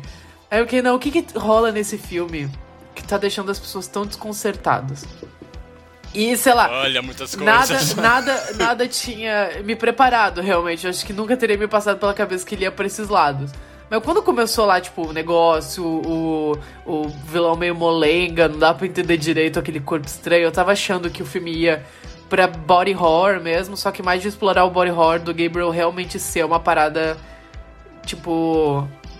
Da cabeça É, dela. não, não, eu achei, eu achei que ele tinha um elemento sobrenatural que tem no filme, mas eu achei que ia ser tipo um corpo estranho, meio molenga, meio lula, assim. Eu tava achando que ia ser mais pra isso, ter tipo uma cena de ação meio insanas com uma criatura estranha. Eu tava achando que era isso pro filme, eu fiquei, ah, não... tá, vai ser então muito insano o terceiro ato do filme, porque vai ter tipo um monstrão, assim, nojento, sabe? Assim, não tava preparado pra isso e tal. E daí, quando mostrou o bicho nas costas dela, foi o primeiro momento de peraí, eu, eu achei que o Gabriel ia ser tipo uma reconstrução dos restos que eles Eu tiraram. também sabe? achei, eu também achei. Eu achei que ia ser ele tipo teria isso. crescido. Também. Eu achei que ele teria crescido, É, sabe? eu achei que. Eu tava assim, não, ele viveu anos no, no hospício lá, e daí, tipo. Tem a parada sobrenatural, né? Porque é quase um negócio meio X-Men, assim. A Carrie, né? e daí. Cara, não tava preparado. Assim, não tava preparado. Quando ela começou a rasgar a cabeça e aquele rostinho no crânio. Não, cara, é, e é tão violento, é tão gore, é tão gore, é tão bom, é tão bom aquilo. Tá bom. Nossa, nossa, eu... Ai, não sei o que dizer, sabe? É, exi- deve existir alguma palavra em alemão pra que eu senti quando aquela cabeça surgindo no meio da cabeça dela, sabe? Tipo, a cabeça dela abrindo e aparecendo aquele olhinho, aquela boca berrando, sabe? Tipo, é, eu sabia tipo, que ia ter um lance over do Irmão Gêmeo na hora que compararam com Basket Case. Eu falei, ah, sei lá, separaram ela, aí tipo, ela criou uma segunda personalidade, talvez, mas já que fosse pra isso. Só que tipo. ah! sabe? Cara, e é, é- é muito legal a- a- toda a construção do, do- do Gabriel dentro do filme, não assim em termos de narrativa, mas em termos visuais mesmo, do jeito que eles apresentam pra, pra gente, o público, ao longo do filme, né? É muito legal porque, tipo, no começo ele é meio que essa, essa massa escura, sabe? Tipo, é uma coisa saída de Ju-On, sabe? Eu tava pensando muito nisso. Parece um fantasma saído de Ju-On, sabe? Aquela manifestação, aquela manifestação da Sadako toda escura só com os olhos, assim. Ah, me lembrou muito, sabe? E daí eles vão mostrando uma coisinha aqui, outra coisinha ali, e daí você vê que, tipo, é, é uma sensação muito Uncanny Valley, sabe? Tipo, ver ele se movimentando daquela forma, com as mãozinhas pra trás, é como se ele tivesse, tipo, sabe? É, é muito estranho. Ah, mas ao mesmo tempo é, é tão legal e eu, eu tava o tempo todo assim, por mais que talvez se o filme fosse pra um lado mais genérico no final, não tivesse surtado tanto assim, eu acho que eu teria gostado dele unicamente pelo Gabriel, sabe? Porque ele é um assassino muito legal, sabe? Ele te instiga muito, você fica tipo, que caralho, que porra é essa, sabe? Tipo, todas as cenas que ele aparece são muito bem usadas, sabe? Ah, ah, tem aquela cena do, do, do quarto de hotel que é muito. Cara, quando ele sobe por cima dela, ele sobe, tipo, ao contrário, em cima do cara, ele começa a esfaquear ao contrário, tipo. Nossa, é muito boa, é muito boa, é muito boa, é tudo muito bom. Eu tava vendo esse filme com a minha irmã e ela falou, tipo. Quem é o Curupira lá? boa, boa.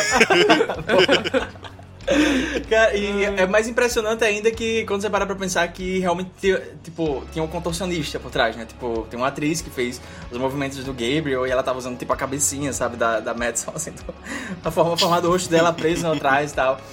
Mas é, é muito legal porque, tipo, tem umas cenas, assim, tipo, muito elaboradas, sabe? Tipo, ainda que aquela, toda aquela chase scene ah, do, do, do hotel, até o negócio lá, tem umas cenas que, tipo, é claramente tipo um CGI quase Homem-Aranha do Sam Raimi, sabe? Tipo, claramente é um gráfico PS2, assim, tipo, ele se movimentando, quando é umas coisas mais elaboradas. Mas quando é mais focado, dá pra você notar que, tipo, são realmente movimentos. Eu achei bem impressionante, porque quando você vai ver, tipo, as entrevistas que o o James Wan e a Ingrid Bizu tá fazendo, eles estão falando, tipo, cara, a gente montou isso, a gente não fazia ideia de como a gente ia fazer. Vamos fazer em CGI? Vamos fazer o quê? E daí eles se encontraram com a atriz e ela fez os movimentos na frente deles. Eu achei, tipo, muito fascinante, sabe?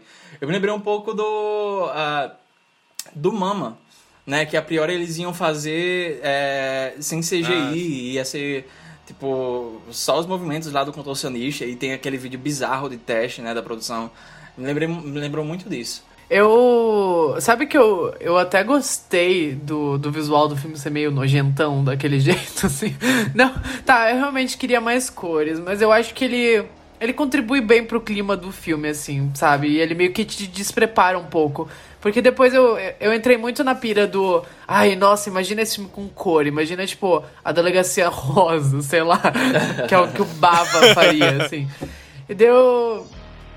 É uma armadilha que você entra a ficar pensando nessa, porque eu acho que o filme talvez não funcionasse tanto se ele se estilizasse tanto nesse sentido. Talvez, eu, eu não sei explicar, porque eu acho que o visual do filme ele meio que te prepara e te desprepara, porque é tudo muito artificial, sabe? Eu vi muita gente reclamando disso, falando, tipo, meu Deus, o filme é completamente artificial, ele usa e abusa de CGI, mas ao mesmo tempo eu acho que.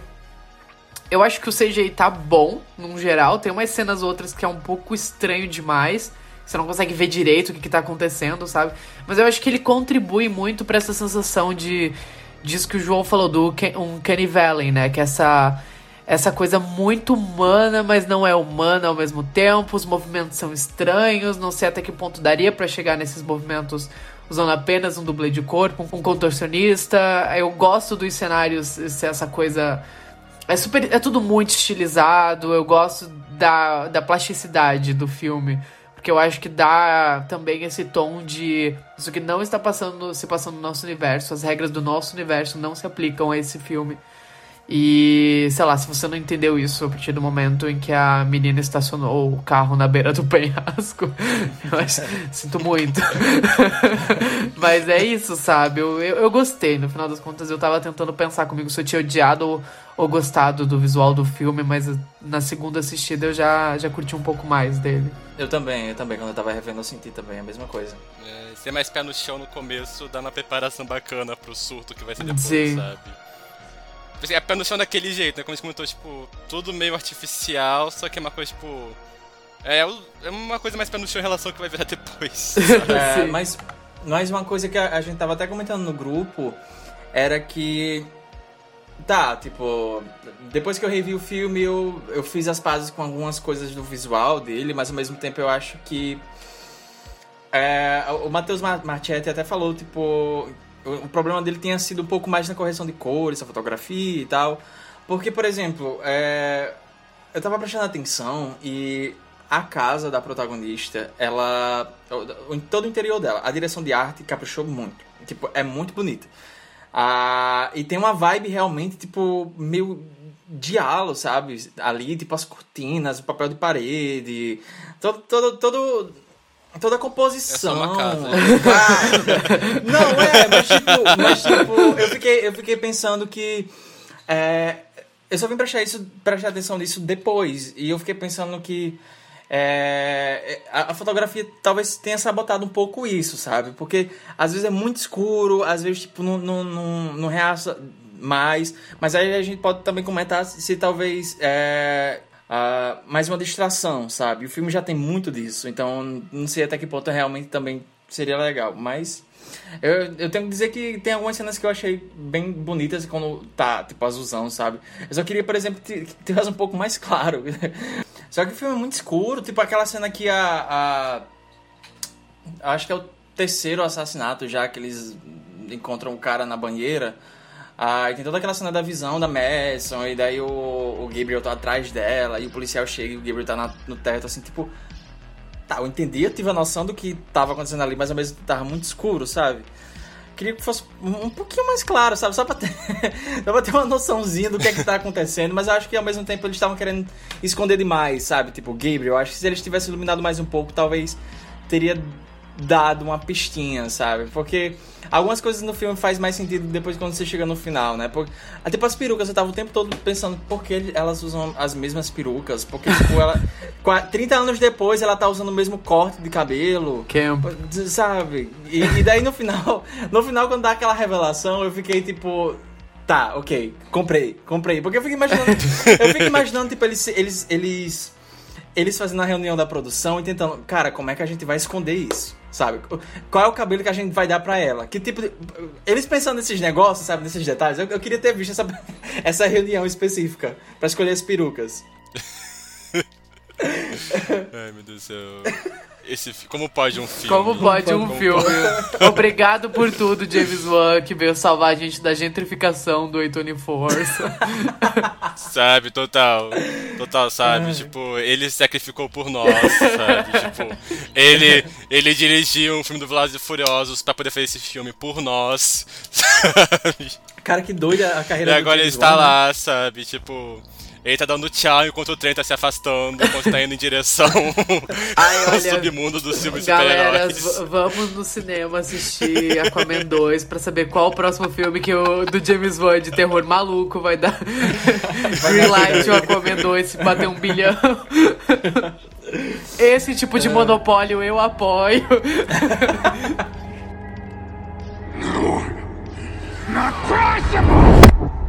Did you forget? We share the same brain. I didn't ask to be tethered to you. You don't deserve your body. I can use it better than you. Not anymore. You don't get to control me ever again. It's over, Gabriel. I'm taking it all back. My mind, my body, my everything. Now you get to live in a world that I create. Então, galera, esse foi o nosso especial sobre o polêmico, delicioso, maligno. Eu espero que você tenha gostado. Se você não gostou, sinto muito perder um programão. esse foi o Esqueletos no Armário. Você pode seguir a gente nas nossas redes sociais, que é arroba Esqueletos Gays, em qualquer lugar da internet. E você também pode conferir o nosso site, que é esqueletosnoarmário.com. Leiam a review do Yuri lá no site, porque ela tá Tá muito boa. Mas é isso. Se você quiser me seguir, é, ouvir mais algumas das minhas canetadas dessa vez sobre qualquer outra coisa no Twitter, é arroba MachadoLUE no Twitter e no Instagram. É, se vocês quiserem seguir no Twitter, a minha arroba é arroba Álvaro de Souza 98. E se vocês quiserem me achar no Instagram, é arroba joneto89 e no Twitter, arroba JON3TO. Mas e aí, galerinha, é ou não é um diálogo? Vamos bater o martelo, já que, já que tá todo mundo tentando decidir ou não decidir. Isso. Quantas referências? 10 filmes, Álvaro, vai. O diálogo de verdade são os amigos que fazem pelo caminho, sabe? Tipo, esse é o.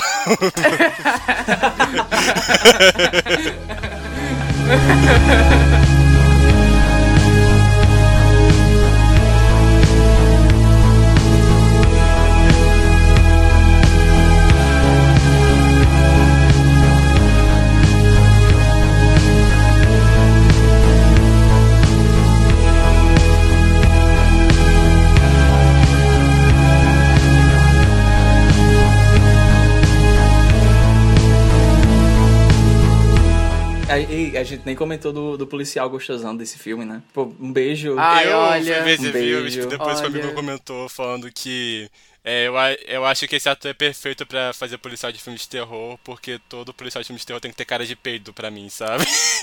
cara de quem tá prendendo peido. e eu não consegui, tipo, eu fiquei o filme inteiro vendo, tipo, nossa, ele realmente parece estar prendendo um peido, sabe? Tipo, o tempo todo. Ai, olha, respeita o rei. Respeito. Cortaram a cena dele sem camisa do filme, sabe? Cortaram a cena Nossa. dele sem Não, isso é camisa. homofobia. Minha resposta será nas urnas. Minha resposta será nas E, urnas. olha, isso é legalmente homofobia, sabe? Tipo, a gente pode realmente denunciar pro STF, sabe? Pois é.